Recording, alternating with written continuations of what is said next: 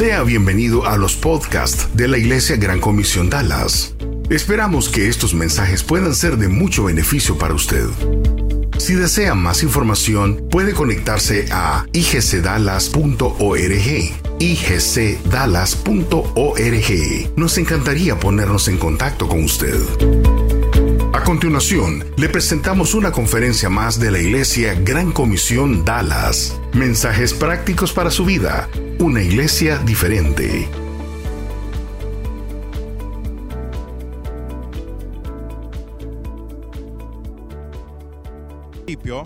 Eh, ya estamos en el mes de febrero, así de que ya viene Semana Santa, prepárense, ¿verdad? Algunos se ríen, pero no es, no es chiste, ¿verdad? A veces llega y uno no se da cuenta y uno no está listo. Así como Navidad, que a uno nunca le avisan cuando llega y nunca tiene dinero, ¿verdad? Si nos dejaran saber con tiempo cuándo es Navidad, entonces tendríamos tiempo para no tener que usar crédito. Pero bueno, eh, estamos en el mes de febrero. Estamos empezando una nueva serie, una nueva serie y hoy vamos a hablar de los amigos. El día de hoy va a ser una introducción acerca de toda la serie porque nos tenemos que ir temprano, porque doña Hilda tiene que ir a ver el Super Bowl, ¿verdad? Porque está Jennifer López en el medio tiempo, entonces tenemos que, ¿verdad? Por eso es verdad. Ay, Shakira, Shakira, bueno, está bien, muy bien. Me gusta que estén al tanto de la situación, ¿verdad? Eh, estamos hablando, vamos a estar hablando de los amigos, de los amigos. Déjenme contarles una historia. Eh, cuando yo estaba con mis papás, estaba viviendo con mis papás, eh, llegó un día de que a mi papá le dijeron que había un lugar donde habían unos desayunos chinos, ¿verdad? Solo los días domingos en, mi ciudad de Tegucigalpa. Y dijeron, mira, esos son desayunos chinos, nos dijeron, pero no es como comida china. No es como la comida china que nosotros comemos, porque la comida china que nosotros comemos la hacen con sazón para nosotros, ¿verdad? Es comida china para nosotros. Pero ellos no comen el arroz chino, ellos no van a comer a Panda Express, ellos hacen su comida, tienen sus lugares, ¿verdad? Así como, como algunas personas, con las personas de México no van a Taco Bell a comer comida mexicana, ¿verdad? Así son los, así son la, gente, los orientales, los de chino. Entonces le dijeron a mi papá, mira, hay este restaurante en Tegucigalpa donde hay desayunos, pero que son chinos, de verdad, que la gente de China va a desayunar ahí sus desayunos. Es como que ustedes le dijeran, hay un lugar, si son de Honduras, hay un lugar donde venden de verdad baleaditas y venden los desayunos y venden platanito y venden todo eso, ¿verdad? Entonces, vayan a probarlo, es muy bueno. Entonces, ok, bueno. Entonces, solo son los domingos en la mañana. Entonces, vamos los domingos en la mañana, nos levantamos un día, vamos a comer ahí y nos dan el menú y estaba en chino, ¿verdad? Porque es desayuno chino, ¿verdad? Entonces son de verdad. Entonces, ah, ok, es en serio. ¿Verdad? Entonces ah, le empezamos a preguntar, vino la muchacha a atendernos y nos dijo cómo están. Eh, y nos empezó a hablar que van a ordenar y nosotros, pues, lo que se coma, ¿verdad? No, sé, no sabemos qué ordenar. Entonces, ¿qué podemos ordenar nosotros? Entonces ella nos empezó a decir, ah, miren, esto es esto, esto es esto, esto es esto, eso está muerto, eso está vivo. No, son bromas. Todo estaba muerto, ¿verdad? Esto es esto, entonces uh, nosotros dijimos, ah, ok, saben que eso suena bien y por si ustedes no han desayunado, todo lo que ellos desayunan lo desayunan con té y lo desayunan es una comida eh, que la hacen a base de vapor. Todo es hecho a vapor, no hay nada frito, todo es hecho a vapor. Entonces dijimos, ok, vamos a ordenar eso, eso, esto. Entonces ella me dijo, ok, eso es una buena idea. Al momento, después ella llega con unos, son como unos medio barriles de metal y los pone en la mesa. ¿Verdad? Y lo pone en la mesa y después destapa el barril. Y vemos nosotros que sale el humo y trae como tres, ¿verdad? Y lo destapa y vemos de que está, la, está la comida, ¿verdad? son, son, habían como unos pastelitos, había unas eh, cosas de arroz, ¿verdad? Todo rico. Entonces la destapa y nosotros, ok, esa es la comida, llegó la comida. Entonces empezamos a comer con mi familia y empezamos a agarrar un poquito de esto y un poquito de esto y un poquito de esto. Y estaba muy rico, de verdad. Pero después nos empezamos a dar cuenta que era bien poquito. Y nosotros, yo ¿será que los chinos es que casi no comen porque son delgados? O nosotros porque estamos gorditos, porque comemos mucho, pero casi no comen porque solo agarramos una, dos, tres cositas en nuestro plato y solo había eso. Entonces, bueno, pero como no era comida de nosotros, que nosotros no sabíamos, entonces nosotros dijimos, así es, así es esta onda, así es, así es la situación, así comen ellos, ¿verdad?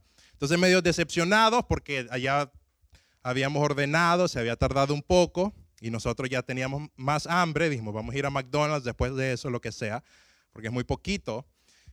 Y después estábamos como medio desanimados, porque está bueno, es muy rica la comida, pero por el precio que vamos a pagar, pues no vale la pena comer solo un poquito, ¿verdad? Entonces estábamos desanimados. Y íbamos a pedir la cuenta, y cuando íbamos a pedir la cuenta, se le ocurre a mi papá agarrar el barril. Y cuando lo agarra, lo levanta y lo destapa.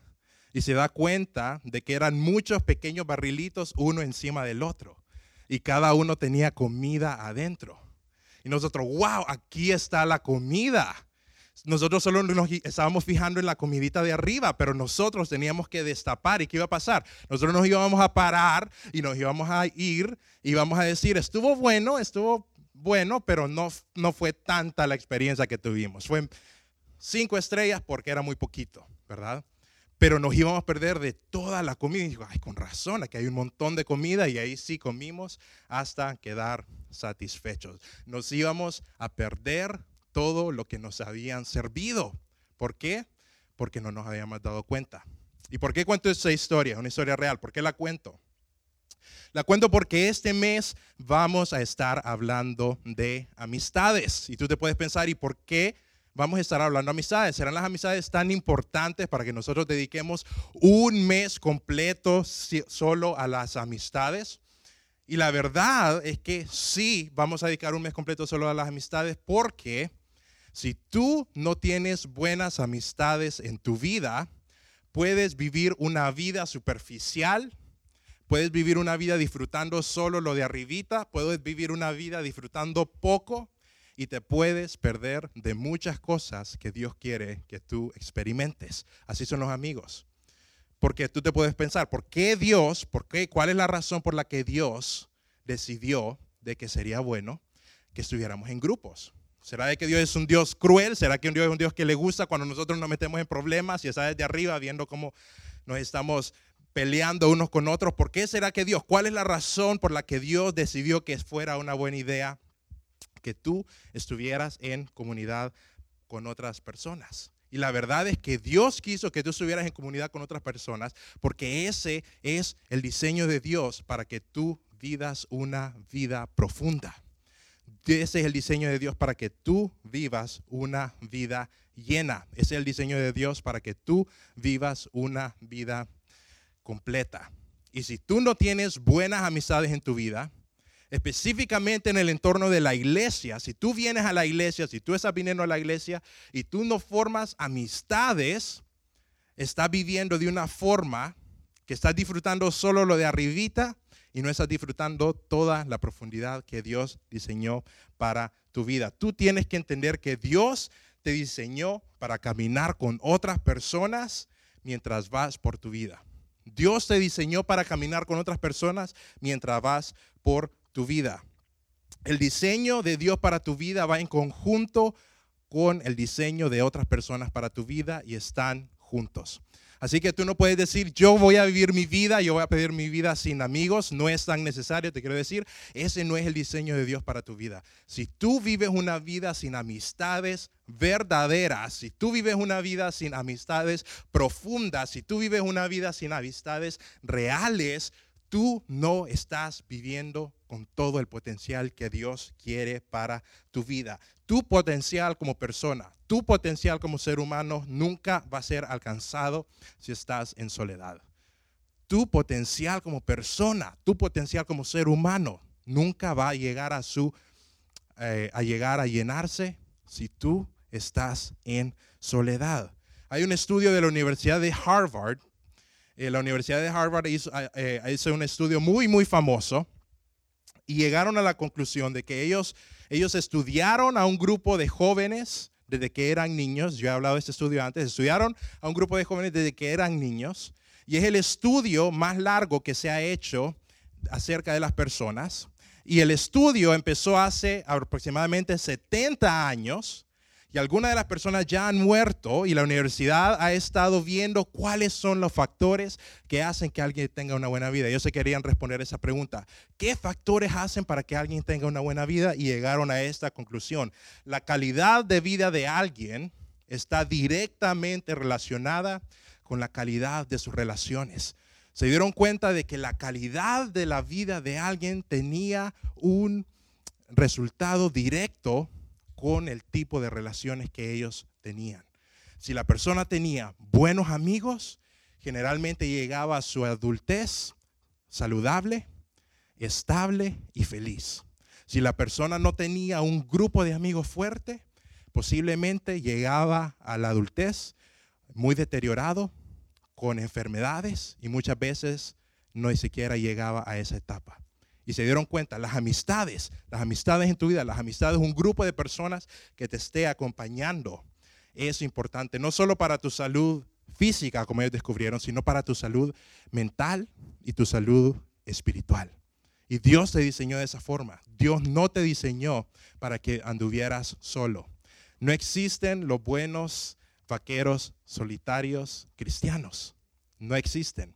Dios dice, si tú quieres llegar a tu potencial como persona, si tú quieres vivir una vida de acuerdo a como yo quiero, si tú quieres llegar a ser una persona exitosa que llegue a todo el potencial que quiere, yo no quiero que tú camines por tu vida solo. Yo quiero que estés acompañado. Por eso estamos hablando este mes acerca de las amistades. Porque no, las amistades no es simplemente algo bonito, las amistades no es simplemente algo de que uno se puede pensar, sería bueno tenerlas. Las amistades son parte del diseño de Dios para tu vida. Y Dios quiere y Dios está interesado en que tú tengas buenas amistades. Dios está interesado en que tú tengas amistades verdaderas. Y este mes vamos a estar hablando de cómo estar cerca de amistades verdaderas, cómo encontrar amistades verdaderas y vamos a estar hablando de cómo alejarnos de amistades que no son buenas para nuestra vida. Así de que esa es la introducción al, al tema del mes, de eso vamos a estar hablando.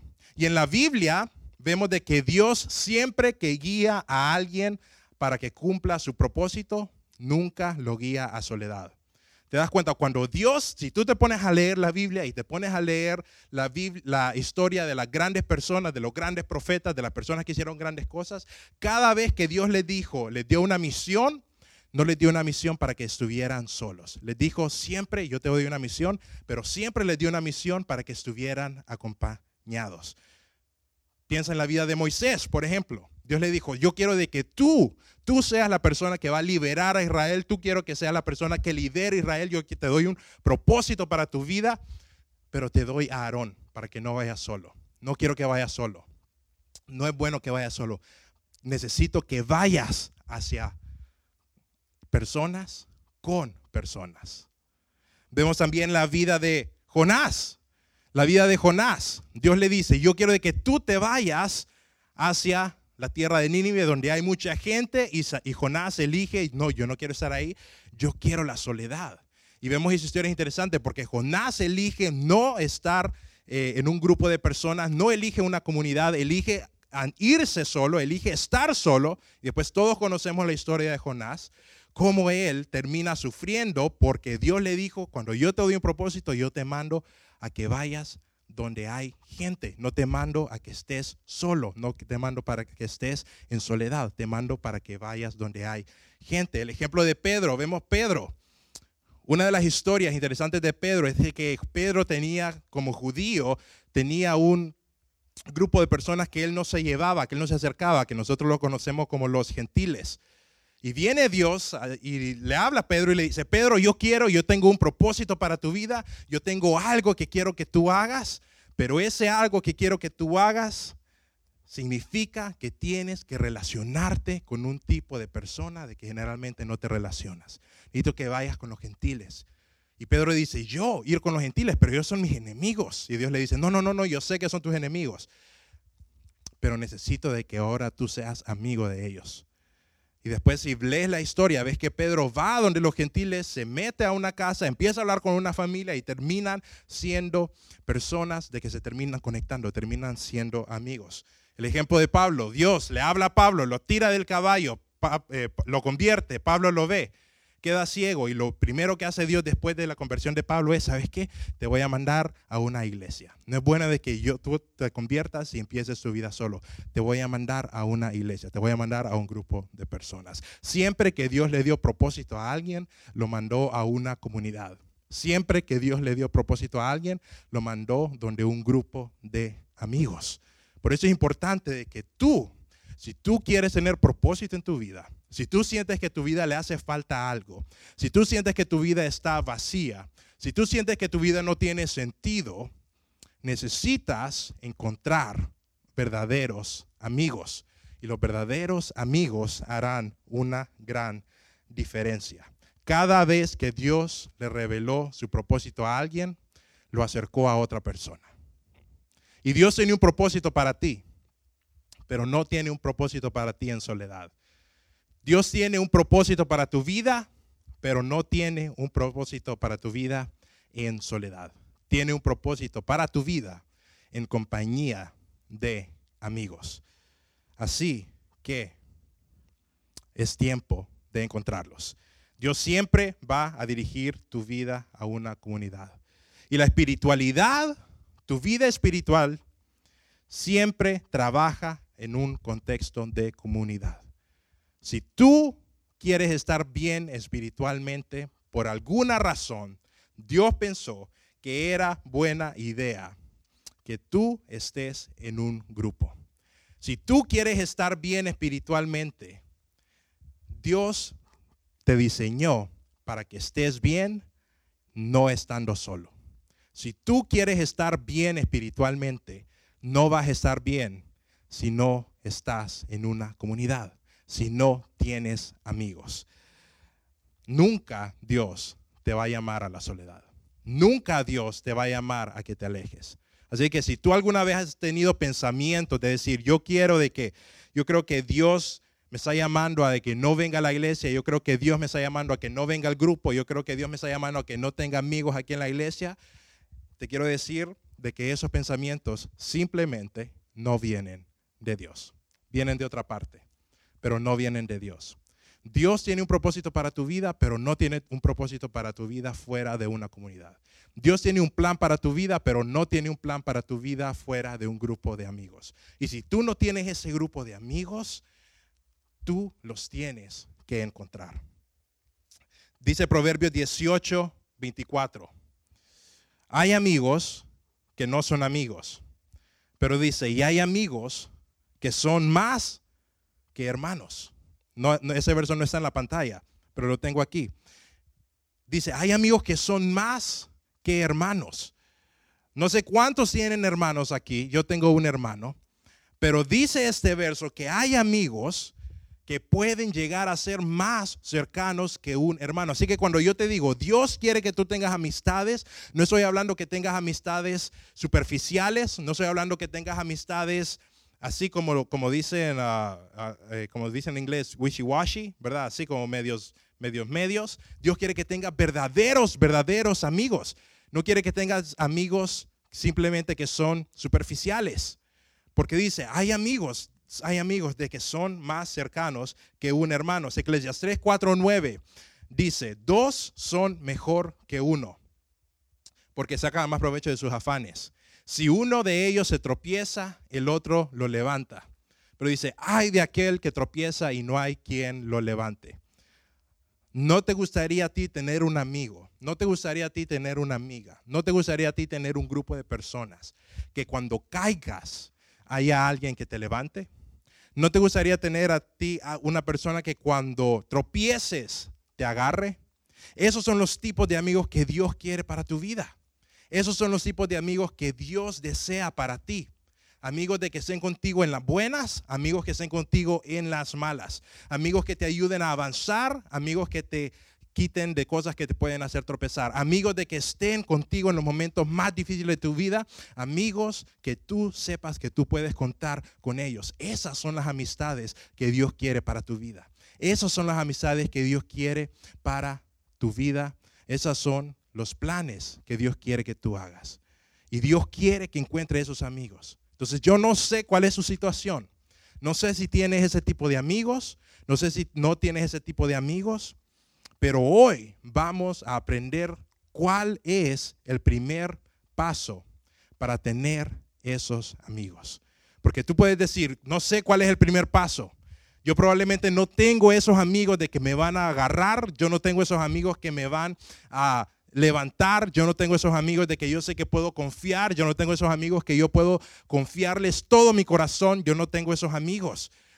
Así que, ¿cuál es el primer paso? Bueno, tenemos un ejemplo en la Biblia de cómo tú puedes tener ese tipo de amistad. Pero recuerda, ese tipo de amistad es el plan que Dios tiene para tu vida pero es tu trabajo encontrarlas.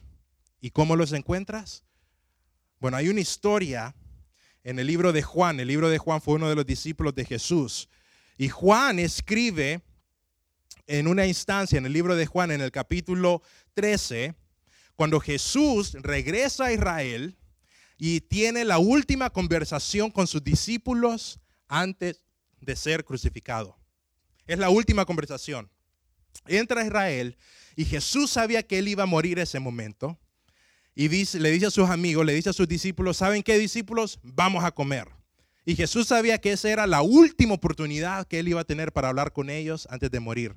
Después de eso, él no los iba a volver a ver hasta después de resucitar. Entonces él se sienta y no sé cuál sería la última cosa que tú le tuvieras que decir a alguien si tú supieras que es su última conversación. Pero me imagino que sería lo que es más importante para tu vida, ¿no? Si tú vas a hablar con alguien y vas a tener la última conversación, me imagino de que le dirías lo más importante que para ti. Y Jesús se sienta con sus discípulos en lo que nosotros conocemos la última cena. Se sienta con sus discípulos y pasa algo muy, pero muy interesante. Juan 13, eh, Juan 13 capítulo 3, verso 3. Dice Jesús, se sientan. Sabiendo Jesús que el Padre le había dado todas las cosas en las manos y que había salido de Dios y a Dios iba. O sea, Jesús ya sabía que eso era la última cena, sabía que eso era lo último que le iba a decir a sus discípulos. Después de ese momento, él no iba a poder volver a hablar con ellos. El verso 4, se levantó de la cena, estaban cenando, dice, Jesús se levantó de la cena y se quitó su manto y tomando una toalla, se ciñó. Agarró una toalla y se la puso en su cadera, donde sea que se la haya ceñido. Verso 5, luego puso agua en un lebrío o en una taza y comenzó a lavar los pies de sus discípulos y a enjuagarlos con toalla, con la toalla que él tenía ceñido. Estaba Jesús cenando y en un momento él sabía que era lo último, una de las últimas, la última cena que él iba a tener con ellos. Dice que se levanta, entonces, ¿por qué se levantó Jesús?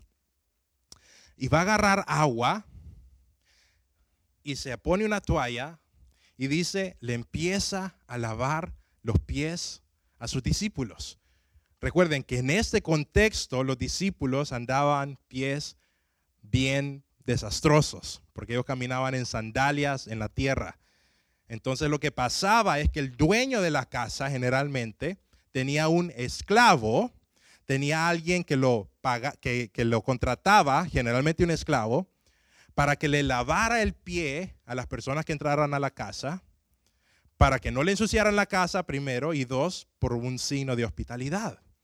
Y hoy llegaron a esta casa y nadie le lavó los pies y Jesús en un momento se levanta y le empieza a lavar los pies a sus discípulos. Acuérdense, habían 12 discípulos.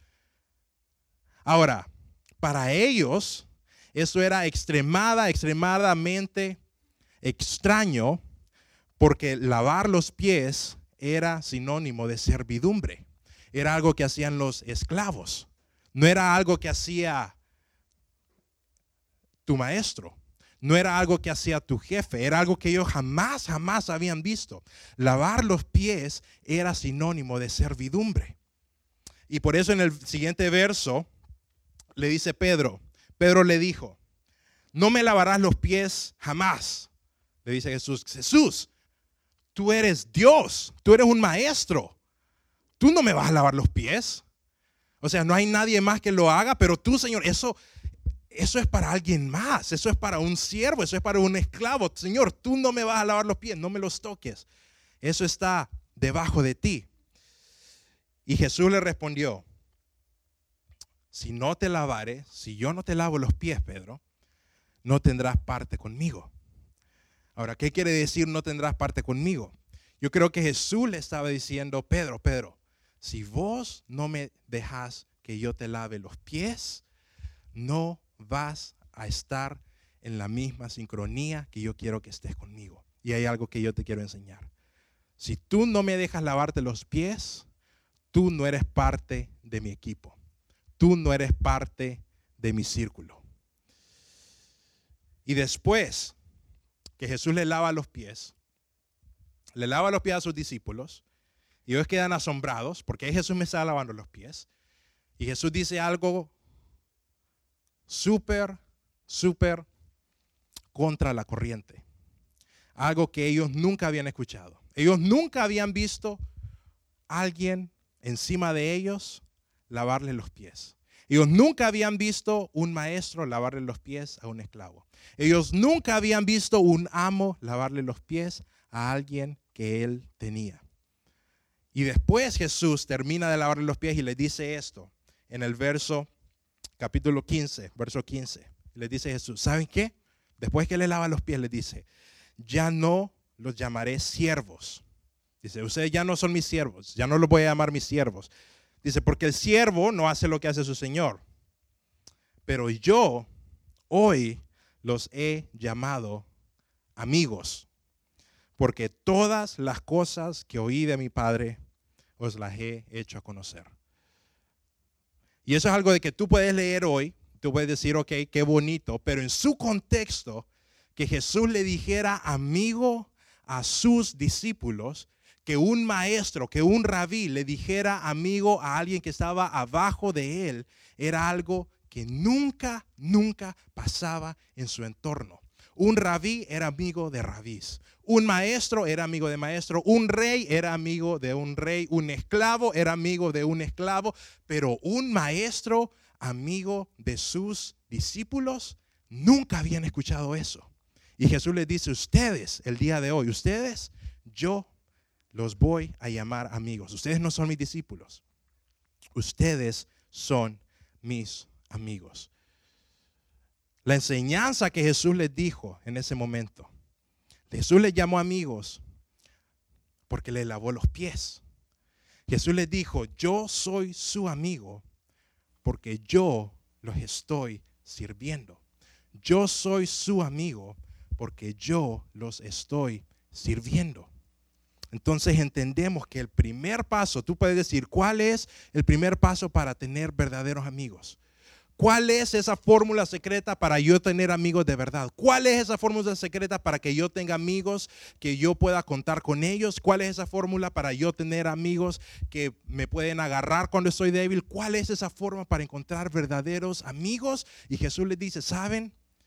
La fórmula para encontrar verdaderos amigos se llama servicio. El primer paso de la amistad es el servicio el primer paso para tener buenos amigos empieza contigo, no empieza con otros. Porque tú puedes decir, yo no tengo buenos amigos, yo no tengo verdaderos amigos porque no los he encontrado. ¿Te ha pasado? Yo no tengo buenos amigos porque me huyen. Yo no tengo buenos amigos porque soy en el lugar incorrecto. Yo no tengo amigos porque... Pero Jesús le digo, ¿saben qué? ¿Saben qué? ese no es el primer paso para encontrar verdaderos amigos. El primer paso para encontrar amigos es servir. Cuando tú sirves a otras personas, cuando tú sirves a otras personas de que no necesariamente son de tu mismo nivel, son de tu mismo país, son de tu mismo lo que sea, cuando tú empiezas a servir, tú estás dando el primer paso para hacer amistades verdaderas. Pero empieza contigo. Jesús fácilmente hubiera poder, eh, pudiera haber dicho, ¿saben qué? Yo voy a morir. Los que son mis amigos de verdad vengan a morir conmigo. Pero hizo todo lo contrario. Vio a un grupo de personas, les lavó los pies, los sirvió y les dijo, ¿saben qué? Así ustedes tienen que tratarse unos a otros. Y en un verso anterior le dice, no hay amor más grande que el que da la vida por sus amigos. Yo no sé qué pasó por la mente de Pedro, yo no sé qué pasó por la mente de Juan. Pasaron muchas cosas y quedaron muchas cosas recolectadas porque terminaron escribiendo esa instancia.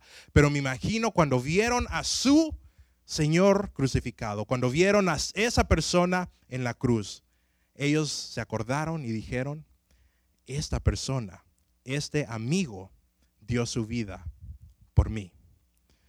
Y ese grupo de personas que fue servido terminaron cambiando el mundo y terminaron haciendo lo que Jesús les había dicho que hicieran, terminaron cumpliendo su propósito en la vida.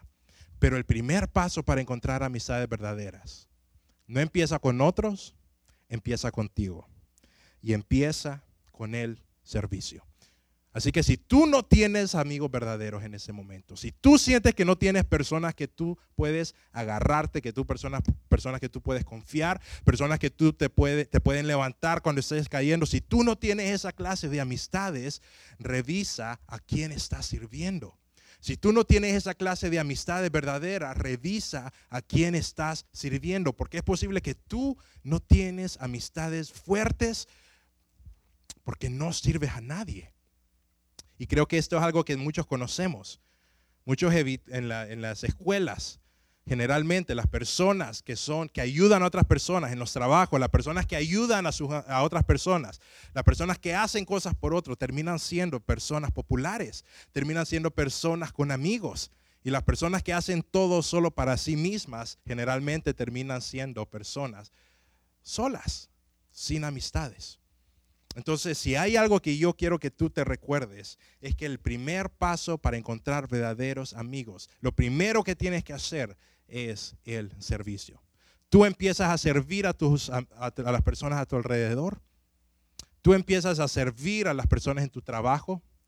Tú empiezas a servir a las personas en tu entorno y vas a cosechar amistades verdaderas. Y para traerla en un entorno de iglesia, Dios quiere que tus mejores amigos estén aquí. Dios quiere que tus amistades más íntimas estén aquí. Dios quiere que tus amistades más profundas, más fuertes, estén aquí en la iglesia. Pero empieza contigo. Empieza contigo, no empieza con nosotros. Es que no hay amigos aquí, es la actitud incorrecta antes de buscar amigos, asegúrate que tú eres un buen amigo. Sé un buen amigo antes de buscarlos. Sé un buen amigo antes de buscar amigos. Sirve, empieza sirviendo. Tenemos grupos de crecimiento. Si tú no eres parte de un grupo de crecimiento, asegúrate que seas parte de un grupo de crecimiento porque es importante para tu vida asegúrate que seas parte de un grupo de crecimiento porque ahí tú tienes más oportunidades de servir a otros. Para terminar, les voy a contar una historia de mi mamá. Mi mamá es una, eh, mujer y su temperamento es ser bien calmada.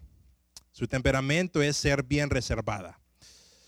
Entonces a ella, si la quiere meter a una pesadilla, llévenla a una reunión donde ella tenga que hablar en público con personas que no conoce. Eso es, me imagino que eso es lo peor para ella. A mi papá le encanta, pero a mi mamá ella no es así. Ella es bien reservada. Y ella me ha dicho a mí en ocasiones de que su grupo de amigas siempre ha sido extremadamente pequeño. Porque hay otras personas, hay otras mujeres de que no tienen problemas con hacer amigos con cualquier persona, ¿verdad? Hay personas que no hay mujeres que no tienen problemas. Pero mi mamá no es así, ella tiene esa parte de, ella, de que ella es bien reservada y a ella le cuesta.